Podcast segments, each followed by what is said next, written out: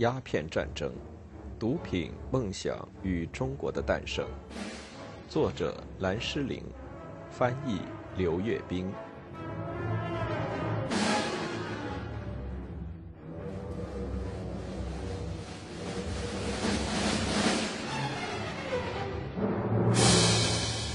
第十章：去英国化的英国人。当查理义律。逃过差点被抓住送到北京，被慢慢的备受折磨的处死的命运，狼狈登上澳门海岸后，一个惊喜在等着他，这就是和他一个久违的兄弟重聚。这个名叫内德的兄弟是从悉尼到新加坡的途中来到澳门的，不过还有更多的消息在等他。一个军官来告诉他从英国传来的最新消息：义律将被召回，他的继任者普顶察爵士。随时会到来。伊律本来可以做出这样的反应，以努力维护他应有的尊严。尽管这时他头戴马尼拉帽，身穿条纹裤，在三川被冲上岸，漂浮到澳门，这可不是一个人有权利希望在一个星期内发生的事，不管他是不是全权代表。在他好好吃了一顿饭，得到充分的休息之后，他收到了来自德莱登的一条简短指令。取消你所有的航行，因为你割岸毁船了。他在过去六个月中，率领英国舰队在珠江三角洲河港纵横的迷宫里进行战斗，花费了十万元的代价，刚刚死里逃生。现在发现自己被国家扔到一边，而他为了这个国家曾经牺牲个人的安全、利益和家庭生活。或许正是解除义律的职务，标志着这场战争的真正转折点。从此开始。中英之间的这场冲突更多的是付诸于枪炮，而不是外交手段。的的确确，在一八三九年春天，义律曾经和其他人一样，几乎发动一场教育性的战争，以教导中国人学会按照文明的欧洲人的贸易规则行事。但是，一旦他期望中的战争爆发，他却不可思议地花费大量时间去避免它，要求定期停战，举行谈判，进行贸易。举办精心准备的谈判宴会，他的确相信要不惜一切代价把武力冲突降低到最低程度。他争辩说他在为一场正义的、必须的战争而战斗，但是不要忘记，导致这场战争的中国当局的行为是由英国臣民方面的严重错误造成的。但是随着义律的离职，自我批评的妥协精神也随之而去，再无踪影。他被严肃的强硬派人物取代，他们是英国陆海军的职业军人，他们到这里来就是打仗的，尽可能快捷地制服清帝国，或者是英属印度新成长起来的沙文主义统治者代表。一同消逝的还有同情或熟悉清朝的习俗或其敏感性的意识。从长远来看，具备这种意识会有效地打开清帝国对欧洲贸易的大门。不。中华帝国需要猛击一下才能进入世界。一个传教士准确地表达了这种意见，指出中国社会的惰性太大，毫无生机。这是因为他们是通过敲打脚后跟的办法来改变社会的，必须要敲打他们的脑袋才行。或许正是由于考虑到中国的因素，维多利亚时代的英国人才开始全心全意地拥抱那些。我们今天带有成见的认为是维多利亚时代所特有的价值，那是一种坚定的爱国主义。那种爱国主义极力鼓吹基督教和自由贸易的文明使命，同时践踏其他的政治观、经济观和文化观。直到今天，中西关系还在为鸦片战争该如何快速有效解决而付出代价。解除义律职务一事，早在1840年10月就开始准备。当时，他的表兄弟奥克兰勋爵在英国与中国完成谈判、作战和批准条约的整整两年之前，就开始就这一过程需要多长时间进行煽动挑拨。我不喜欢那里的事态，因为不能确定是否会有好的结果。看起来，至少可以肯定的是，你的军舰将会遭受危险。我的优秀的军队将会在舟山损兵折将，一败涂地。一年的光阴将会流逝。对于我们要达到的军事目的而言，我们的军事力量会比几个月前弱得多。当查理义律的堂兄弟乔治义律担任英国远征军司令的时候，伊律承担了大部分的责难。奥克兰毫无同情心的姐妹艾米丽评论说：“远征军司令把我们在中国的事情弄了个一团糟，远征军军舰和钱全都浪掷了，事态还像一年前一样。”但伊律在1840年12月以健康原因辞去远征军司令职务之后，所有的责难就落在了伊律身上，指责他对中国手下留情，对中国人太仁慈，允许自己一次又一次被中国人敷衍愚弄。总之是被中国人欺骗了。伦敦一个日记作家写道：“中国人糊弄了我们，这是个明明白白的事实。”四月八日，义律和琦善一月二十日谈判拟定的条约全文传回伦敦。然而，《泰晤士报》欢呼中国问题的成功解决的话音刚落，就出现了对这个条约表示不满的指责声。奥克兰在印度抱怨说：“我对他都快要发疯了。”维多利亚女王对这整个事件也直跺脚，在给他的表兄弟比利时国王利奥波德的信中说：“中国的事情让我们气愤，帕麦斯顿深感懊恼。如果不是查理义律莫名其妙的古怪行为，我们想要的一切可能早就得到了。他完全违背了给他的指令，尽其所能去争取最低程度的条款。”一个住在澳门的令人讨厌的人写信说得更具体。关于查理义律和中国人订立的条约条款，我没有心情发表评论。他完全控制了中国人，本可以为所欲为。可他得到了什么？只是几个铜板和一座荒岛。中国人已经偷偷的笑了，说他们取得了最好的结果。想起这事，我就恶心。看起来中国人并没有被吓住，没有感到受了侮辱。四月二十日，帕麦斯顿向义律发送了一份充满火气的两柱栏式文件，把他原来接受的指令和他作为全权代表实际取得的结果做了一个比较。他没能用占领的领土为英国臣民在赔款和治外法权方面获取中国方面实实在在的让步，没能为英国输华货物议定一个合理的关税税率，没能在平等的条件下进行外交谈判。没能打开中国的北方口岸，没能迫使清政府废除令人愤怒的行商垄断制度，最后他没能保证，不管他订立的协议多么令人不满，清政府都要批准。帕麦斯顿最后总结说：“你似乎把我的指令看作是废纸一张，似乎认为你有充分的自由按照你的想法来处理国家利益。”两个星期后，如果说他有什么改变的话，那就是变得更为气恼。五月三日，他致函义律：“女王陛下政府不赞成你的做法，即你在与中国钦差大臣谈判时偏离了给你的指令。女王陛下已经决定将其在中国的事务交由另外一个全权代表去处理。该全权代表到达以后，你需于条件方便时第一时间回国。此外，还要加上英国商界对他的敌意，他们几乎团结在了一起，都对义律忘恩负义。”正是为了他们的利益，1840年3月，义律下令停战，让当年的新茶用小船穿梭往返运出广州，因此而激怒了军队的指挥官、外交大臣、女王和英国的媒体。郭富四月份写道：“我们现在在香港岛处于十分美妙的不确定状态。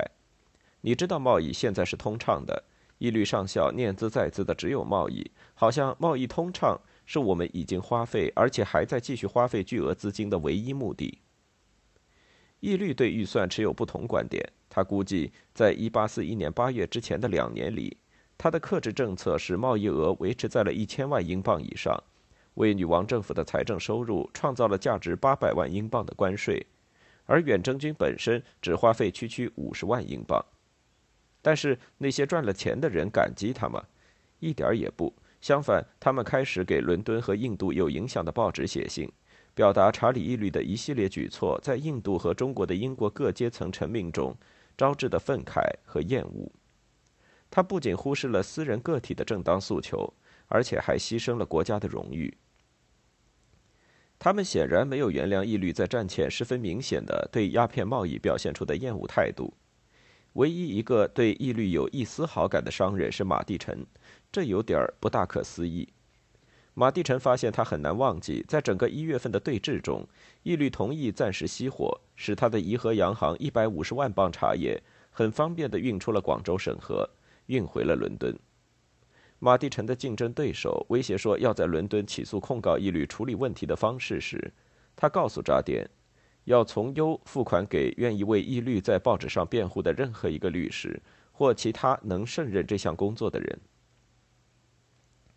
一八四一年十一月，义律从中国回到英国时，舆论已经进一步受到郭副少将不明不白的报道的不良影响。郭副少将在澳门和香港一直和义律友善相处，但在写到义律拒绝同意他让军队在广州城抢劫强奸时，说他感到极度的屈辱和失望。是年冬，义律做过的所有事情都被公然不予理会、丑化，或者至少是受到嘲讽。记者苛刻，他将会在1857年第二次对华战争中从前线发挥多篇恶意中伤的报道。嘲笑这位有勇无谋的小个子男人没有能力理解基本的政治和军事原则，即不打破鸡蛋是不能摊鸡蛋饼的。在报道琦善因为谈判拟定了那个可憎的条约而将被锯为两半时，《泰晤士报》评论说：“义律的脑袋、身躯和四肢也应该被分割为一千个圆柱体，以警告他所有的家人。”战后的好几年时间里，琦善相信。义律真的被他的女王砍了头。据信，1846年，他在对一个造访中国西北的法国人说：“命真苦啊，可怜的义律，他是个好人。”对义律来说，他离开中国后的账户结余情况看起来大概与此类似。自从1834年航海东行，他就远离了孩子们，也经常见不到妻子，牺牲了过正常家庭生活的一切可能性。他的薪水很微薄，即使在他被任命为全权代表之后，薪水从每年八百英镑涨到每年三千英镑，但这也只是他的后任的一半。当他失意地回到英国后，为了索要欠发的薪资和其他支出款项，为了为自己争取一份养老金，他不得不上诉打官司，备受烦扰。最后，他被任命担任一个地方的总督。他形容那个地方是流氓、恶棍、牢骚满腹的人和蚊子的巢穴。他称这是他未来谋生的唯一一条路子。他概括说：“我是我们这个时代受到最差待遇的公务员，没有人能剥夺我这个非同一般的荣誉。”但是，义律依然决定表现出他没有受到困扰，一门心思在社交宴会和舞会上把头抬得高高的。一律回到伦敦几星期后。日记作者查尔斯·格雷维尔记录道：“他对中国的描述趣味横生。他看起来充满生气，精力充沛，神采奕奕，优雅、热情，兴致勃勃，乐观愉快。在女王举办的一次盛大舞会上，他身穿与林钦差一样华丽的中国服装出现在现场。是什么支撑他挨过糟糕透顶的舆论的？或许是他坚信自己正确的信念。尽管中间时做时错。”反反复复，最后还走入了战争。一八四一年四月，广州危机白热化时，郭富称他就像个毽子一样，变化无常。一律稳健的对华政策背后，其实有个很周全的计划，因为义律对能从中国合理的得到什么，基本上是持悲观态度的。他更倾向于不是用能得到多少东西来作为评判是否成功的标准。而是用能防止减少多少损害来作为标准。一八四二年苛刻的南京条约签订后，他审慎地说：“你在中国为实现目标所需采取的举措越少越好。那些目标或那个目标是确保贸易的通畅，确保商务的安全稳定，是你在中国的全部需求，是在对自己不造成伤害的条件下你能得到的全部，尽量避免与政治相勾结。”而要尽力把你自己与中国的人民和体制连接在一起，很好的去顺从之，而不是强制把他们纳入到你的贝尔梅尔街的时尚和习惯做法中去。一旦香港成为英国自由贸易的口岸，就会缓慢但扎实的解决英国与中国间的所有问题，让中国当地人赚钱以赢得他们的支持，使中国人追求贸易利益，逐渐打开中国其他地方的门户。对于说他对中国人过于仁慈的指责，他为自己做了辩护，尖锐地反驳：“在这场战争中，没有多少军事上的荣耀可以炫耀，因为照这种荣耀，成功必须伴随以对几乎手无寸铁的无助的人民的屠杀，而这个民族对英国是友好的。有时，他的这种信念近乎家长式的帝国主义。”因为他乐观的幻想广州人理所当然的应该喜欢并尊敬到中国的这些外国人，这些外国人充其量只是一心赚钱的商人，在最坏的情况下，则是可怕的侵略者。一八四一年四月，他写道：“广州人十分依赖对外贸易，一直受朝廷的逼迫，快要走投无路。一旦我们高兴地控制了广州的局势，马上就会清楚。”当地政府，或者是直接驱逐英国商人，无视广大百姓的强烈不满，或者是立即直接正式的对皇帝的意志不予理会，此外别无选择。在他乘坐复仇神号一路直上广州城的途中，义律觉得他绝对是在为当地的中国人谋福祉。尽管这未免有些自欺，义律的确认为不要彻底的侮辱中国人是很重要的。英国人应该为销毁鸦片所造成的损失要求赔偿，但是如果提出的要求超出这一范围，就会达不到预期的目标。从长远利益来看，储存善意比储存现金要好得多。因此，在1841年1月与琦善议定的条款下，结束战争就足够了。六百万元对赔偿鸦片烟价和到当时为止的远征军事花费已经可以了。行商的欠款不必催迫。一律相信欠款会私下圆满的解决，这是战前英国商人和广州行商之间很容易理解的心照不宣的事儿。关键是英国已经占领了香港，它有优良的港湾，与中国大陆有足够近而又安全的距离。义律满怀信心地预测到，这个地方用不了几年就会成为英国王冠上最重要，或许也最引人注目的领地。义律稳健政策的背后还有很多常识。根本不需要什么特殊的军事天才。考虑到五月底广州城内的事态，如果英国军队猛攻广州城门，就会知道结果会是怎样。最好的结果是占领广州城会拴住需要用于其他地方作战的士兵，而最坏的结果，一律预料说，则是广州当局和治安力量没有了，那些可敬的居民逃跑，全城被暴民洗劫一空，肯定成为一座空城，未必不会彻底毁于结火。而我们自己则急急忙忙地逃离这片废墟。军队因为被拒绝了一个抢劫的机会，很是怒气冲冲。但是义律相信，如果英军占领了广州城，他成功勒索到的六百万元赎金马上就会蒸发，因为中国暴民可是很专业的抢劫分子。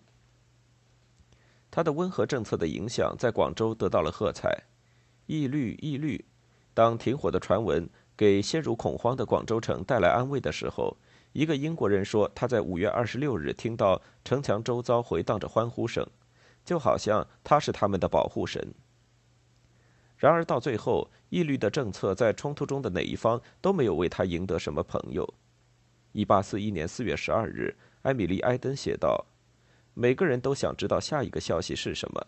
也许他会阻止戈登·伯麦爵士占领香港，担心这会伤害中国人民的感情。”担心中国皇帝或许会下令命令我们的水兵留起长辫子，戴上宽帽子，眯成细眼睛，而查理义律则尽力教他们。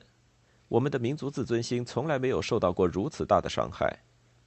义律自己承认，长时间远离祖国，使得我已经非英国化了。我在英国受到的后代，令我在看待那里的事物时，并没有像个外国人那样存有过多的偏见。当然，在今天的中国，他依然被看作是那场冲突的元凶首恶，是其所到之处殖民地被压迫人民的敌人。但是，1841年年初，稳健路线依然有机会被接受。一月间，即使是任性的维多利亚女王，也会接受采取克制政策来占据道德制高点的做法。她在1月26日议会开幕的致辞中说：“如果清政府按照自己的正义感，”通过友好协商把这些问题迅速解决，将会令我十分高兴。一直到这时，对民族自尊心的界定还不是只有一种。回到1840年3月，当即将到来的战争在英国的几家报纸受到严厉批评时，很多人觉得以这种理由与中国开战，哪怕只是想一想，都是民族尊严的自戕。即使在做出与中国开战的决议后，对于战争的效果，那些职业军人依然可以有相对细微差别的不同观点。一八四一年，远征军军事秘书写道：“我们的目标是用意志和决心达到我们的目的，但是这并不就意味着抢劫和流血。如此孩子气的对一个国家发动战争，可以说就是谋杀，显然不能为英国人的英勇气概增添任何荣誉。”在义律被召回的前夕，一八四一年五月二日，首相墨尔本勋爵的看法与其恼怒的外交大臣的看法却并不一致。帕麦斯顿现在或者曾经拒绝承认义律及其拟定的条约，我严重怀疑这一点。照现在的这种情况，该条约保全了我们的面子，达到了我们所需要的全部道德效果。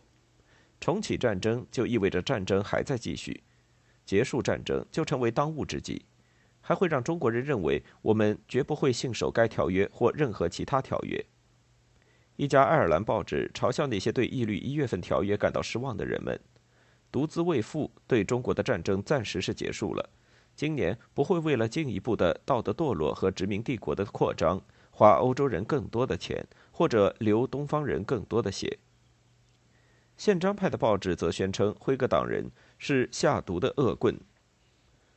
但是在1840年4月到1841年夏天之间，对进行鸦片战争这一建议的义愤填膺的冷嘲热讽中，很多英国人。他们的政治家、部分媒体以及维多利亚女王本人似乎表现出过道德上的犹疑不安。